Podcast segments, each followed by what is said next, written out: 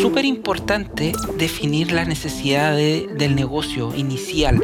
Definir un roadmap de estratégico de negocio. Por ejemplo, si yo soy un banco y quiero crecer con el banco, quiero aumentar la cantidad de tarjetas de créditos que tengo en el mercado, yo debo definir esa necesidad de negocio como la inicial y ver cómo a través de la tecnología, con las distintas que existen en el mercado, puedo resolver esta necesidad. Hola, hola, ¿cómo estás? Soy Martín Pizerno y te doy la bienvenida a un nuevo episodio de Digital Experience by Soho, un podcast sobre la madurez digital de las organizaciones. ¿De qué se trata Digital Experience? Esta industria avanza tan rápido que es difícil saber. Es un espacio para conversar sobre cómo lograr que el diseño impacte significativamente en las organizaciones y sus usuarios.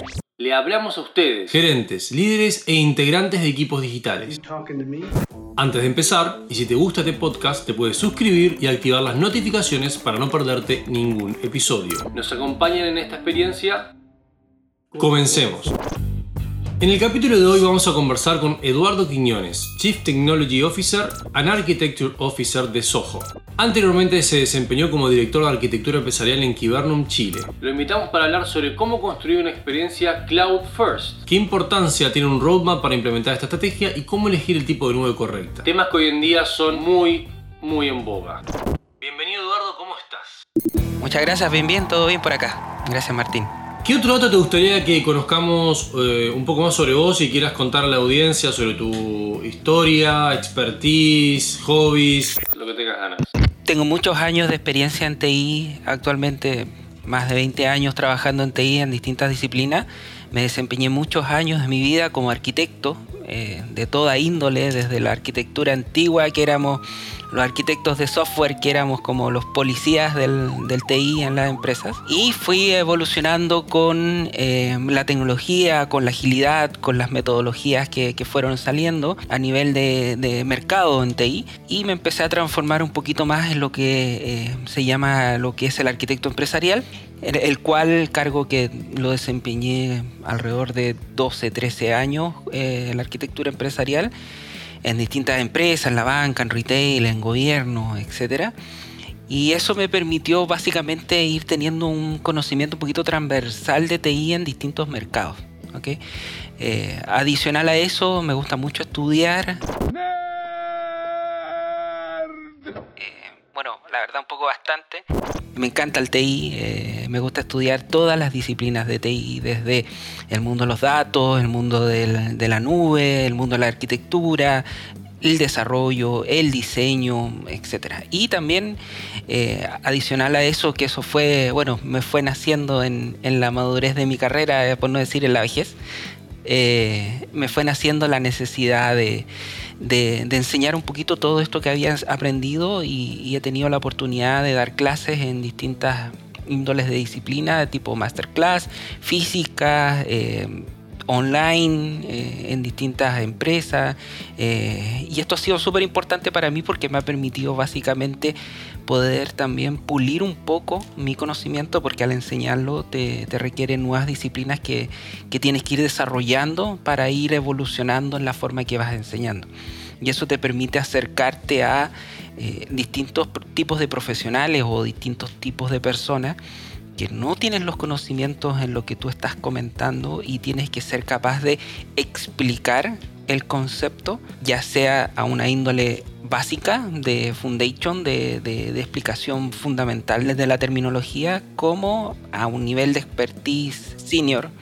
Richard Feynman decía que mm, la mejor manera de convertirte en un experto en algo es dar clase y enseñarlo y aprender a enseñarlo a personas que no son expertas. Porque si logras enseñarle temas a personas que no son expertas, significa que tú te has convertido en un experto. Que lo logras sintetizar y mostrar de una manera eh, sencilla.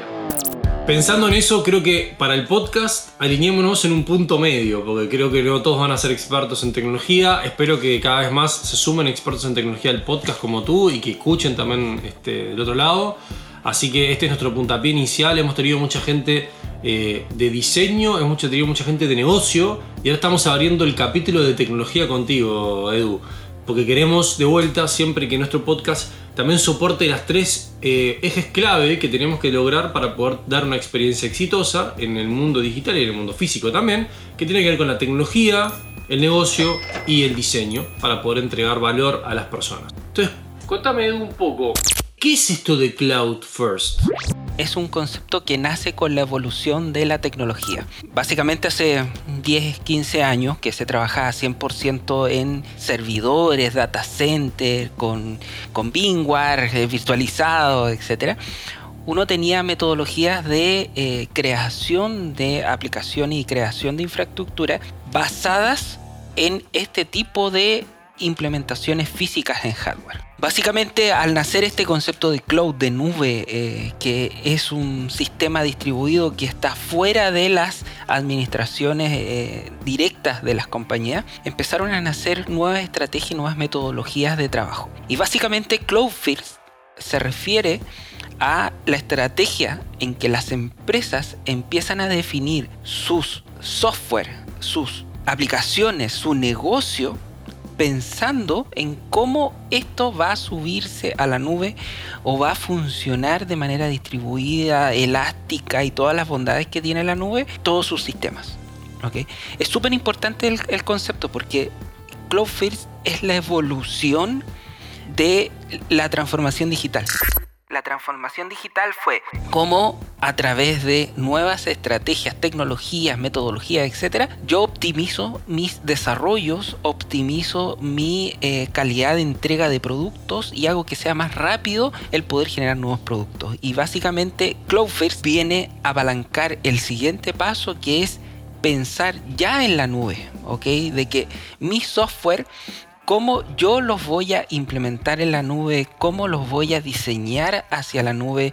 Actualmente existen muchas nubes, o sea, uno conoce las tres más grandes porque son las que, más suenan en boca de todo. Eh, las que más marketing Tienen más dinero, han vendido más marketing, etcétera pero existen muchas más, eh, incluso muchas de ellas eh, son muy utilizadas en algunos países eh, porque tienen algunos convenios, son más baratas, tienen la conexión directa con, los, con las entidades directas de las empresas, o sea, yo puedo enchufarme directamente a la empresa de estas nubes. Tengo DigitalOcean, tengo IBM Cloud, que por ahí tuvo unos traspiés y hoy día nuevamente está está golpeando fuerte en el mercado. Está la de Oracle Cloud, está la de Huawei, que esa se conoce muy poco, pero muchas de las empresas de telecomunicaciones la utilizan muchísimo, etcétera. Entonces, si te fijas, Básicamente, ¿cómo tú defines la utilización de un cloud, de una nube? No debe ir 100% apalancado por cuál tiene mejor marketing o en Gartner, que es una entidad internacional que determina a nivel de usabilidad de producto y a, nivel de muchas escalas, determina cuáles son los sistemas, las tecnologías que más se están utilizando en el mercado. Hay algunas empresas que están 100% eh, siguen a esta entidad internacional. Y si Gartner dice que AWS está primero, se van a AWS. Finalmente, el pensar en un modelo cloud first lo que nos ayuda es a pensar en nuevos modelos de escalamiento de productos, nuevos modelos de eficiencia de productos. Y si yo lo llevo al punto de la experiencia, es ¿Cómo logramos una mejor experiencia de manera más masiva y con menos impacto en tener que tener una infraestructura por detrás tan pesada para poder brindar esa experiencia? Como de repente antes se pensaba, tengo que tener todo un cuarto lleno de servidores porque voy a tener un millón de, personas este, entrando en la app en tal evento. Pero ahora lo que puedo pensar es, yo puedo sostener una buena experiencia sin tener que tener todo eso por detrás porque puedo montarme en un, sistema como, como el cloud. Ahora, ¿qué es la diferencia entre Cloud First y Cloud Native? O sea, ¿son diferentes? ¿Son lo mismo? En la evolución de, la tecnología y en la evolución del mercado, como te comentaba, transformación digital fue la primera mirada de cómo básicamente la tecnología tenía que ir desacoplándose de los famosos arquitecturas monolíticas que se llamaban, que eran software completos empaquetizados en un puro producto que si tú movías una pieza echabas a perder el software completo. Si necesitabas cambiar algo, necesitabas volver a paquetizar el software y volver a subirlo. Básicamente el siguiente paso en esta evolución es Cloud First, es pensar primero en la nube y en la estrategia de cómo montar mis aplicaciones en la nube. Y mi segundo paso, ¿qué quiere decir eso? Que Cloud Native es parte de la evolución de Cloud First es el siguiente paso de evolución de CloudFirst. ¿Qué significa esto? Que Cloud Native significa que yo como empresa o yo como arquitecto de soluciones, por ejemplo, me pongo la camiseta de arquitecto de soluciones, yo como arquitecto de soluciones cuando diseño un producto, lo diseño 100% pensando en las mejores herramientas en la nube que se llaman de tipo nativas. ¿Ok? Hay nubes que tienen patrones de arquitectura específicos de ellos. Microsoft inventó muchísimo Clean Architecture, etcétera, que, que son formas de diseñar específicamente para la nube. ¿ok? Por ejemplo, antiguamente yo iba a construir una capa de servicio y tenía que trabajar con SOA, generar un web service, tener un lugar donde montar mi web service, ya sea a nivel de código fuente o a nivel de una máquina, un servidor que era capaz de, un middleware que era capaz de manejar los web services. La siguiente evolución, transformación digital, nos empezamos a ir a microservicios, APIs, etcétera, que eran funcionalidades atómicas que yo las podía modificar y no impactaba el producto completo y Cloud Native me hace pensar en cómo yo monto mi microservicio, porque yo ya tengo mi pensamiento de microservicio, una funcionalidad atómica, cómo yo la monto directamente en la nube, la incrusto directamente en la nube, que la administre completamente la nube y que yo no tenga administración sobre ella. Por ejemplo, nació un concepto que se llama Function as a Service, que es el FAAS. FAAS a mí me permite incrustar un servicio administración completa de la nube, sin una plataforma por debajo, sin nada que yo tenga que configurar y decirle, oye, que esta, este servicio tenga 5 GB en RAM, tenga tanta CPU, tenga tal nivel de escalabilidad, sino que yo le determino rangos y él funciona. ¡Wow! Eso es súper potente. O sea, eso, eso, eso, eh, porque eso nos cambia. Estoy pensando ahora del lado de, de vista de diseño, ¿no? Como me pongo en la parada de diseño y lo que digo es, ok, pero si nosotros tenemos este tipo de conocimiento y este tipo, sabemos que va a empezar a funcionar así, de repente también tenemos que pensar, empezar a pensar nuestros diseños de otra manera. Porque nosotros pensamos nuestra arquitectura de información, nosotros pensamos nuestros flujos, a veces de una manera eh, muy conectada entre todo, pero lo que tenemos que empezar a pensar capaz que es de esta manera más atómica, pero desde las funcionalidades, ¿no? Cómo construir funcionalidades que se conecten con otras porque son completamente autocontenidas. Y al hacer cosas autocontenidas vos tenés como micro aplicaciones. En realidad no estás pensando en flujos de procesos de funcionalidad dentro de, un, de una totalidad, sino en micro aplicaciones que se conectan. Me hace acordar mucho a cómo están pensadas las super apps en Asia. Que tenemos en realidad una plataforma gigante, pero que cada uno de nosotros como proveedores de servicio podríamos montar una micro aplicación dentro de ella. Y en realidad no es nuestra aplicación per se, sino que es una micro aplicación de unas funcionalidades dentro de esa plataforma. Entonces eso empieza a hacer como que nosotros nos podemos empezar a imaginar cosas nuevas y formas de interactuar nuevas que resuelven problemas que antes yo me, veía obligado a navegar, entrar, cliquear y buscar información y que esto me podía permitir acercar funcionalidades mucho más a la punta, ¿no? Hacia el momento de interacción real.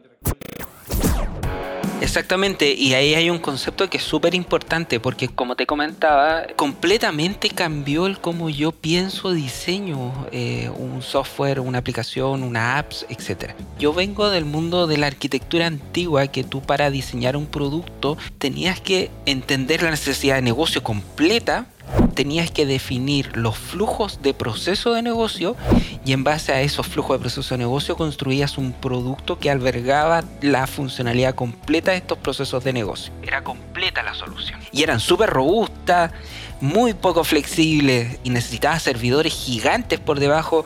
A mí me tocó trabajar en ambientes productivos muchos años de mi vida y me tocaba ver aplicaciones web de grandes bancos en Chile, no voy a decir los nombres, pero grandes bancos en Chile, que eh, tenían 16 servidores para poder contener la aplicación web para que se pudiera usar por todos los chilenos esta aplicación web o, para otros países del mundo. Eh, y eso era absolutamente normal y uno cuando las cosas empezaban a funcionar lento ponía más servidores o más capacidades a las máquinas. Hoy en día la forma de desarrollar cambió completamente en todas las aristas. O sea, hoy día yo cuando voy a diseñar un producto, por ejemplo, pensando como un arquitecto, primero ve cuál es la necesidad de negocio y en base a la necesidad de negocio define cuál es la mejor estrategia de implementación más rápida, más distribuida y más desacoplada. Y existen varias definiciones que yo voy generando por capas. Por ejemplo, tengo la definición, como decías tú, Martín, justamente el tema de diseñar aplicaciones atómicas. Por ejemplo, existe un patrón de diseño en frontend que se llama microfrontend, que se llama SPA, Single Page Application. Hay un montón de metodologías o de patrones de arquitectura de, de implementación en front que me dice, genera una pantalla atómica con funcionalidades atómicas que por debajo van a estar distribuidas y conectadas a un sistema mayor. Atómico. ¿Qué dice atómico? Esto me hace pensar, Edu, en una cosa que para mí se habla mucho en, el mundo de la, de la experiencia en, general, de todos los niveles, ¿no? no hablamos solo de diseño, pero es todos los que nos hemos visto enfrentados en tener que encarar ese proyecto, siempre nos encontramos con limitantes muy grandes que es el concepto de la hiperpersonalización, ¿no? Porque claro, lo difícil de la hiperpersonalización es que finalmente atrás de una experiencia igual hay un proceso de negocio y vos el proceso de negocio no lo podés tocar. Exacto. Entonces me empiezo a imaginar con esto, con este concepto de Cloud First y Cloud Native, la posibilidad de empezar a ajustar procesos de negocio en base a diferentes necesidades con diferentes clientes y que vas vos pudiendo adaptar mucho más rápido sin tener que hoy probablemente cuando yo quiero hacer una, una modificación a una regla de negocio en, en productivo, me tengo que ir para atrás, revisar con, este, probablemente es un caso de borde, tengo que revisarlo con negocio, generar una cosa manual, o tengo que entrar al, al, sistema, modificarlo, volver a, a, tirarlo a producción. En cambio, con esto podríamos estar pensando en modificaciones dentro de un rango que se tiene que definir, pero modificaciones que permitan la, esa adaptación. Oh, perdonen que tengo el cachorro ladrando. Justamente como tú decías, por ejemplo, yo tengo una aplicación web en la cual una parte es, tengo, por ejemplo, mis clientes eh, persona, que somos todos nosotros, o clientes empresa. Y una de las funcionalidades que tengo que eh, modificar o cambiar es cliente empresa. De partida no es un solo software. Entonces cliente empresa funciona de manera agnóstica a cómo funciona cliente empresa. Entonces, solamente tengo que ir a modificar cliente empresa. Voy a modificar cliente empresa, veo el software desarrollado y me doy cuenta que lo que yo debo modificar porque quiero, por ejemplo, cambiar el estilo de las gráficas que aparecen en cliente empresa, ya no quiero que sea del mismo color de persona, sino que quiero que sea naranjo, por ejemplo. Modifico una página o el template de estilos y modifico el sistema completo de empresa y persona no se ve afectado por esta modificación. Hoy día existen, por ejemplo, partes del diseño de frontend que yo puedo implementar temas o estilos a todas las gráficas de todas las pantallas desde un punto unificado. Yo puedo cambiar variables desde un punto unificado. Puedo generar reglas de negocio externas al proyecto, que eran cosas que antiguamente eran imposibles. Por eso hablo para los que están en el mundo del diseño, y capaz que a estos amigos que están metidos escuchando desde el punto de vista de frontend o de arquitectura o de full stack, estas cosas ya son sabidas, pero desde el punto de vista de diseño creo que está súper bueno que los que están mirando desde el negocio o desde diseño presten atención a lo que está diciendo Edu, porque estas son nuevas posibilidades que la tecnología nos está dando, nuevas formas en las cuales podemos cuestionarnos cómo diseñar las cosas, cómo construir una experiencia que permita tener este nivel de personalización y poder adaptarla mucho mejor. Entonces, de vuelta, como el concepto de dejar de pensar, me gustó ese del Function as a Service, en pantallas, sino en funcionalidades y microaplicaciones que resuelvan problemas que son autocontenidas, pero que están conectadas en un viaje de experiencia a través de esas microaplicaciones a lograr un resultado final. Entonces no pensamos de vuelta el diseño de un concepto monolítico de todo un sitio, sino un conjunto de aplicaciones que tienen un despliegue común me estoy imaginando como que fuera. Em, es como un enjambre de abeja. Es, eh, Vos sabés que iba a decirte la diferencia, iba muy, muy, muy cerca, pero iba a decir, es que, me imaginaba como la diferencia entre llevar algo en un camión así con una tolva, con un gigante, todo, vamos a trasladar todo esto, o de repente como está haciendo Amazon, te vamos a llevar las cosas con dron, ¿no? Y te la puedo llevar al piso exacto con el que estás vos versus el otro que tiene que llegar en un camión te tienen que subir, acá te lo puedo dejar en tu ventana, ¿me explico? Entonces el dron te lo puede llevar hasta tu ventana, versus el camión que no, no va a poder hacer eso, va a tener que tener una cadena de distribución para poder llegar hasta, hasta donde estás tú. Mirado desde un punto de vista de negocio, esto cambia la estrategia de negocio. Porque antiguamente yo cuando generaba un negocio pensaba en cómo resolver una necesidad del mercado. Hoy día hay tantas resoluciones de necesidades de mercado que yo debo innovar en mi solución de necesidad al mercado. En base a eso, muchas empresas que empezaron a nacer desde el año 2000 hasta hoy en día, 22 años de, tecnología, empezaron a nacer en base a la tecnología. ¿Qué significa esto? Por ejemplo, tú también, Martín, viviste exactamente lo mismo que yo. Nosotros queríamos ver una película, tenías que arrendar un VHS, un CD, lo enchufabas en tu dispositivo en la casa y podías ver la película o verla por la tele. Tenías el TV cable, etc. Hasta ahí nomás teníamos. Básicamente, hubo empresas que vieron una brecha de necesidad, dijeron, oye, no hay nadie transmitiendo en línea películas. ¿Cómo lo hacemos? Y pensaron, basado en la tecnología de una necesidad de negocio, cómo resolverlo. Por ejemplo, eh, Netflix, eh, Amazon Prime, eh, todas estas compañías hicieron justamente eso, basado en la tecnología, cómo mejorar los tiempos de implementación, las cargas de, de las películas, que fuera más liviana, etcétera, etcétera, pudieron romper con empresas que tenían 10, 15, 20 años en el mercado, como eran los, para arrendar VHS, que murieron en el, en el curso del camino porque nacieron estas nuevas empresas basadas en la tecnología. Y justamente eso pasa exactamente lo mismo hoy día. Las empresas que no avanzan con este modelo tecnológico que hoy día se está implementando, no importa el que sea, te estoy hablando de bancas, gobiernos, no sé, todas las entidades que no avancen con la tecnología empiezan a morir por la competencia.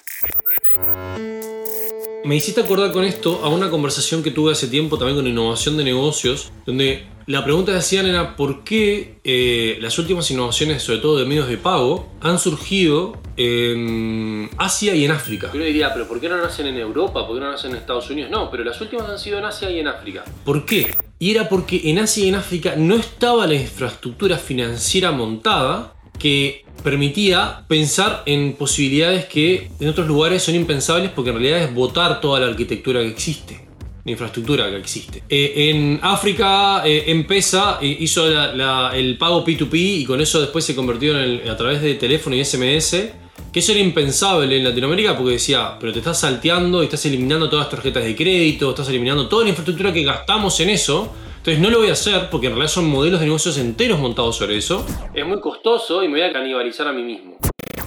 O lo mismo que eh, por qué en Asia tienen un, redes de el internet más rápido del mundo y no lo tiene Alemania, que podríamos decir que es una de las potencias tecnológicas en muchas otras cosas. Y porque la red tecnológica de, telecomunicaciones de Alemania no quiso hacerle la inversión de actualización porque tenía que votar muchas cosas y en el otro lugar no la tenían, era montaron de cero pensando en estas cosas. Entonces está súper interesante esto a nivel de negocio porque también lo que nos plantea es que al invertir en una arquitectura cloud first nos va a permitir innovar y mover las cosas más rápido. Nos va a permitir avanzar más rápido y hacer disminuir el costo de nuestra modificación, de nuestra implementación, de nuestra innovación, de nuestra adaptación al entorno. Por eso me parece súper importante lo que dijiste esto de que al final es parte de una transformación digital, que lo que terminamos buscando en esta transformación digital no es solamente eficiencia, sino cambios en modelo de negocios que nos permitan iterar y cambiar más rápido con el mercado y poder adaptarnos a las necesidades del mercado hoy día los cyber, los Black Friday y todas estas grandes propagandas, marketing de las empresas que han empezado a salir, básicamente están basadas en que las capacidades de crecimiento de la infraestructura no es la de antes. Antiguamente yo quería hacer una campaña y tenía que agarrar los servidores, incrustarles más RAM, más CPU, aumentar las capacidades, era mucho el costo asociado y al final las empresas no valía la pena este tipo de, campañas porque al final salían para atrás porque les votaban las plataformas. Ya las plataformas están eh, pudiendo responder a la necesidad que tienen los clientes básicamente de respuesta, de velocidad, de que no se te caiga el pago cuando estás haciendo el pago, etc. Y todo esto está apalancado que por debajo todas las plataformas están en cloud. Porque tienen elasticidad. Elasticidad es un concepto que nació en la nube que significa que el crecimiento del tamaño de la máquina no se hace de forma física. Yo agarro una RAM y se la incrusto al servidor para que funcione más rápido, sino que le determino parámetros al servidor para que crezca dentro de ciertos rangos y si se ve colapsado que se clone a sí mismo para seguir creciendo hay un concepto que es súper importante y que lo escuché muchas veces de grandes arquitectos de grandes empresas que me decían, las nubes son elásticas e infinitas. No. Una nube no es elástica infinita. Ojalá lo fueran, pero no lo son porque tienen tamaños determinados de crecimiento. Y es súper importante eso porque el que determina las tasas de crecimiento es el que administra la plataforma de, la nube de la empresa. Y es súper importante que ese personaje que hace la definición de la tasa de crecimiento tenga un conocimiento del negocio. Porque si yo la plataforma digo, va, va a venir un Cyber, un Black Friday, y lo escalo 200%, por ejemplo la empresa va a ganar 20 millones de dólares y en el puro crecimiento del 200% de la plataforma le voy a gastar el 40% de la ganancia, entonces no va a estar muy contento, porque no es gratis la nube.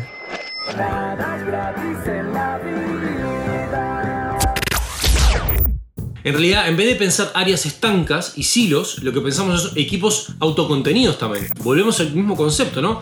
Al pensar en Cloud First, empezamos a pensar todo esto de la compartimentalización desde el punto de vista de equipos autocontenidos que tengan la capacidad de autogestionarse, del sentido de que, de que el equipo de TI, el equipo de diseño, el equipo de negocio, el equipo de marketing, todos trabajan juntos, no pasan a ser áreas, sino que son un gran equipo, obviamente con especialidades y responsabilidades diferentes, pero que están todos atacando un mismo problema. En vez de lo que es hoy en día, que muchas veces las diferentes áreas nos volvemos de botella, porque tenemos que atender a todos y en realidad tenemos una capacidad limitada, entonces siempre hay algo que se retrasa. Entonces, finalmente el enfoque Cloud First implica más que decisiones tecnológicas, implica decisiones que para una buena implementación son de empresa, de organización. En tu experiencia, ¿cuáles son esas cosas clave que tenemos que pensar para que realmente un enfoque Cloud First sea exitoso? Para mí es súper importante, primero que nada, entender el centro del negocio. Esto lo dice la arquitectura empresarial. La arquitectura empresarial dice justamente eso. debes poner en el centro tu negocio y la definición de las resoluciones de las necesidades en el contorno del centro de tu negocio. Significa esto que si mi negocio es retail y quiero tener un retail de tipo online, como hoy día hay muchos en el mercado que vendo todo por internet, mis necesidades de negocio son 100% TI y operativas a nivel de gestión de bodega, etcétera, etcétera, cómo voy a mover los productos para que le lleguen a la casa a los, a los clientes y cómo a nivel del TI voy a manejar toda la plataforma de ventas, compras, pagos, etcétera, etcétera. Entonces, súper importante definir la necesidad del negocio inicial, definir un roadmap de estratégico de negocio. Por ejemplo, si yo soy un banco y quiero crecer en mi capacidad de tener eh, distintas personas eh, eh, que tengan tarjeta de crédito con el banco, quiero aumentar la cantidad de tarjetas de créditos que tengo en el mercado, yo debo definir esa necesidad de negocio como la inicial y ver cómo a través de la tecnología con las distintas que existen en el mercado puedo resolver esta necesidad. Por ejemplo, han nacido empresas tecnológicas, 100% tecnológicas, basadas en, en, el mundo de la finanza, en tarjeta de crédito, etcétera, que son totalmente digitales que no existe, yo no voy a un banco X a buscar mi tarjeta, sino que me llega a la casa, no tengo una sucursal donde yo pueda decir, oye, no sé, tengo un problema con la tarjeta, todo por teléfono, por chat, etcétera. Son las famosas tarjetas virtuales que se les llama, que, que por debajo no, tú cargas la tarjeta, son prepagadas y no necesitas tener, eh, no te analizan los riesgos crediticios, etcétera, etcétera. Y, los bancos empezaron a darse cuenta que estaban perdiendo mercado por estas tarjetas y empezaron a hacer lo mismo, pero segundo a bordo en, el, en la carrera de la velocidad del, de, estas empresas de transformación digital de, la banca. Entonces, si te fijas, eh, Martín, es súper importante que tú definas hacia dónde quieres ir como empresa, tengas una estrategia de negocio como empresa de un principio a fin y en base a eso vayas definiendo las mejores estrategias de implementación de tecnología. Y yéndome hacia Cloudfirst, ¿cuáles serían las principales tips que podría dar? Es primero que nada sacarse de la mente las tres grandes eh, nubes que existen en el mercado, irse a una nube dependiendo del estado de madurez de la empresa dependiendo de las necesidades que tengo como empresa y básicamente y súper importante cuál van a ser los costos que soy capaz como empresa de solventar en la nube. Hoy día existe un, concepto que está pegando muy fuerte en el mercado que se llama el multicloud. Ojo que multicloud no es lo mismo de que es cloud híbrido, no son lo mismo. Multicloud significa usar muchas nubes y cloud híbrido significa trabajar con un cloud privado, o sea que yo tengo como un data center, ok, eso es un cloud híbrido. Un cloud multicloud es trabajar con distintos tipos de nube utilizando las mejores virtudes de cada una de ellas. Por ejemplo, si yo necesito trabajar con Office 365 como empresa y necesito tengo Windows en las máquinas de, mi, de, todas las personas que trabajan en mi empresa, yo voy a trabajar con Azure porque tiene Active Directory, porque tiene Office 365, porque puedo enlazar todo. Por ejemplo, necesito usar, no sé, analítica de Big Data y me puedo ir a Google, me puedo ir a AWS, me puedo ir a Azure y puedo usar incluso algunas aristas de alguna funcionalidad de cada una de ellas, optimizando los costos, etc. Entonces, es súper importante que uno como empresa diga, me quiero ir para mejorar las velocidades de mi plataforma a la nube, me quiero ir a la nube porque quiero ya no tener gente que administre mi infraestructura y que esté monitoreando mi infraestructura y quiero que lo haga sola, etcétera, etcétera. Pero para llegar a eso tienes que seguir pasos de evolución como empresa, no solamente como tecnología, como empresa, como organización, como roles y perfiles dentro de la empresa para poder llegar a eso. Entonces yo puedo pensar una cloud para algo y me imagino que todo eso luego, obviamente que habrá que conectarlo, habrá que hacer que funcione integrado, que los datos viajen de un lado a otro, que tengan la conexión de servicios adecuada.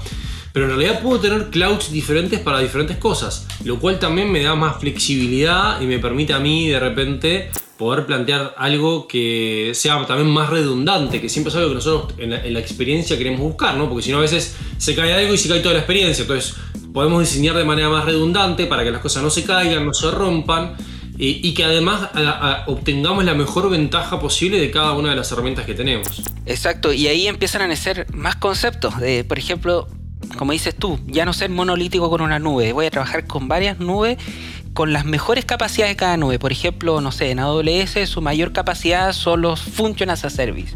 En Azure sus mayores capacidades pueden ser de cómputo de datos, etc. Entonces voy usando cada una de las funcionalidades de, las distintas nubes. Pero ahí me nace una nueva necesidad. ¿Cómo administro las tres nubes que voy a utilizar desde un punto unificado para no tener que entrar a las tres consolas. Y empezaron a generarse herramientas que me permiten administrar eh, por debajo cada una de las consolas de, cada una de las nubes. Empiezan a nacer conceptos de, oye, pero si yo quiero desplegar un microservicio y quiero tener de respaldo Azure y de principal JCP, ¿cómo despliego en las dos nubes para no tener que meterme a cada consola a desplegar en cada una de ellas? Y empiezan a nacer tecnologías que me permiten hacer distribución dinámica a las distintas plataformas. Por ejemplo, creación de ambiente a través de scripting, como es Terraform, como es, como es Ansible, como es Puppet, como es Background, etcétera. Un montón de tecnologías que, que me permiten a través de script generar implementaciones en cada una de las nubes. Cada una de las nubes también tiene su scripting. AWS tiene CloudFormation, etcétera, etcétera. Entonces, es súper importante, si te fijas, que al pensar en una digitalización completa, empiezas a cambiar todo tu modelo completo, hasta cómo haces tus pasos a producción, cómo administras tu plataforma, cómo monitoreas los costos. Cada plataforma tiene costos y tienes que monitorearlas desde un punto unificado, porque he visto grandes problemas por estar en la nube de empresas pequeñas que se suben a la nube, determinan tamaño estático, empieza a pasar uno o dos años y se dan cuenta que están la nube le está cobrando el triple de la plataforma porque no se dieron cuenta que cuando definieron los crecimientos no limitaron el tamaño de la red y la red sale más cara que la máquina virtual que está arriba en las nubes. Una cosa interesante de eso es que obviamente primero warning a todos, si están montando nubes, escuchen lo que dice Edu, porque no se, nos, si no se les van a gastar más plata de lo que pensaban. Pero lo otro es que también empezamos a, y lo pienso a pensar como desde, más desde un punto de vista financiero, comunidad de costos, empezamos a poder de repente a empezar a estructurar eh, presupuestos mucho más ajustados por aplicaciones o microaplicaciones que respondan a nichos específicos de mercado y que podamos dar nosotros nuestra rentabilidad por nicho de mercado de una manera mucho más clara. Cómo esto, al empezar a tomar estas decisiones, empiezan a cambiar hasta cosas de finanzas, empiezan a cambiar cosas de, recursos humanos en el sentido de cómo organizamos los equipos, eh, qué se define como es un equipo, empieza a surgir también probablemente cosas que hemos hablado nosotros, Edu, como de los conceptos de liderazgos que no son necesariamente relacionados a, roles específicos en una cadena de comando, sino que tienen que ver con liderazgos desde lo técnico, empiezan a aparecer las tribus y los referentes que responden a liderazgos técnicos, responden a liderazgos por el conocimiento y que empieza a ser un modelo mucho más orgánico de crecimiento y orgánico de, dentro de la organización y permite un nivel de vuelta. ¿Por qué? ¿Y para qué? Para darnos una flexibilidad organizacional que nos permita responder a las necesidades del mercado. Una necesidad que es cambiante, que cada vez va a estar más atenta a posibles situaciones como ha sido la pandemia, pero que después pueden ser otras como puede ser cambio climático, movimientos sociales y una cantidad de cosas nosotros tenemos que tener la capacidad de responder rápido. Entonces, cuanto más flexibles seamos y ágiles seamos en todos nuestros sentidos, más vamos a tener capacidad de responder de eso. Entonces, yo creo que esto se une a, toda una conversación mucho más potente que es cómo convertimos a las organizaciones en más flexibles, eficientes y dinámicas. Y esto es parte de eso. Antiguamente un desarrollador de software hacía todo, hacía el frontend, backend, base de datos, hacía todo. Hoy día el desarrollador frontend desarrolla el front, el desarrollador backend desarrolla el back, el desarrollador de integridad de datos desarrolla los modelos de datos, etcétera, etcétera. Entonces, si te fijas, finalmente la organización ha empezado a hacer exactamente lo mismo que la tecnología, se empezó a atomizar. Entonces, de esa manera, como dices tú, justamente a través de estas metodologías como la de Spotify, es que se ha definido que estas microcélulas o microcomponentes con distintos roles y perfiles dentro de él funcionan al unísono con muchas más y que entre todas generen un producto unificado, que al final es lo mismo que tú estás desarrollando. Él desarrolla una funcionalidad, él desarrolla otra, él desarrolla una pantalla, él desarrolla un microservicio, lo monto todo y, oh, tengo mi página de, de internet. La organización evoluciona también con todos estos cambios. Antiguamente yo tenía el gerente de tecnología que era el amo y señor de, de todo, desde el hardware, software, todo. Hoy día tengo un gerente de arquitectura, un gerente de diseño, un gerente de front, un gerente de datos. Habías empezado a enumerarlos, pero ahora te quiero poner formalmente eh, en, nuestra sección que a nosotros nos encanta, que es el inspirada en, en los elevator pitch del mundo de startups, que se llama el 3x3, el 3 consejos en 3 minutos, y la idea es que le puedas dar a un gerente, a un líder de equipo, tres consejos que en tu experiencia son claves para implementar un Cloud First. Primero que nada, es crucial, como justamente comentaba, el negocio.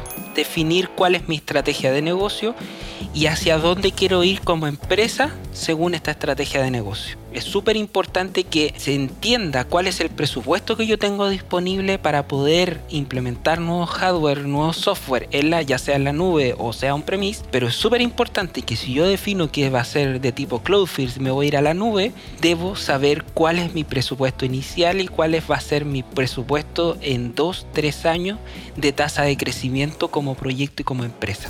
Segundo, es súper importante que yo determine hacia qué nube voy a subir mi tecnología basado en ojalá un estudio de cuáles van a ser las funcionalidades que yo necesito subir, qué tipo de aplicaciones, qué tipo de software, qué tipo de negocio voy a subir a la nube y ver cuál de ellas es la mejor o la más económica o la que me permita la mayor velocidad de comunicación con la nube hay nubes que tienen mayor latencia. Latencia significa mayor tiempo de respuesta de comunicación de los servicios que están en la nube con Chile, por ejemplo. Entonces eso también debe ser un punto que va a determinar cuál es mi eh, definición de qué nube voy a elegir. Tercero, muy importante, debo definir una estrategia como tecnología, como los perfiles que están dentro de mi empresa, que sean capaces de automatizar los despliegues en la nube, desarrollar bajo estándares que esa nube sean los correctos y por último, que es súper importante, automatizar los flujos de implementación de todo lo que haga en la nube. Edu, muchas gracias por estar con nosotros. Si la gente te quisiera poner en contacto contigo para poder indagar un poco más en toda tu increíble experiencia, ¿cuál es el mejor canal para que se contacte? Por mi LinkedIn, Eduardo Quiñones Jara. Y ahí estoy, está mi LinkedIn, ahí podemos conversar, podemos generar relaciones un poquito más directas si es que tienen alguna necesidad. Edu, fue un placer hablar contigo. Gracias por darnos este espacio de esta clase magistral de lo que es Cloud First y todo lo que esto implica en el, en el modelo de pensamiento y cambio de pensamiento que se nos viene. Eh, este, creo que nos ayuda a darnos cuenta que eh, el futuro es muy interesante, pero complejo. Sí, exactamente. Y se vienen muchas cosas más, les podría hablar de muchas cosas más. Así que ojalá podamos estar en contacto nuevamente. Dejémoslo para un siguiente episodio, así tenemos más, más para hablar. Muchas gracias, Martín. Gracias a todos. Chao, chao. Llegamos al fin del episodio, pero antes, si tienes comentarios o si te quieres poner en contacto con nosotros, puedes hacerlo en hola.sojo.cl o seguirnos en nuestro LinkedIn en arroba sojo. Soy Martín Picerno y agradezco a Delphi Cioane, Salva Luca y Juli Cabrera en el equipo de producción y a Mauro Sucho en la edición.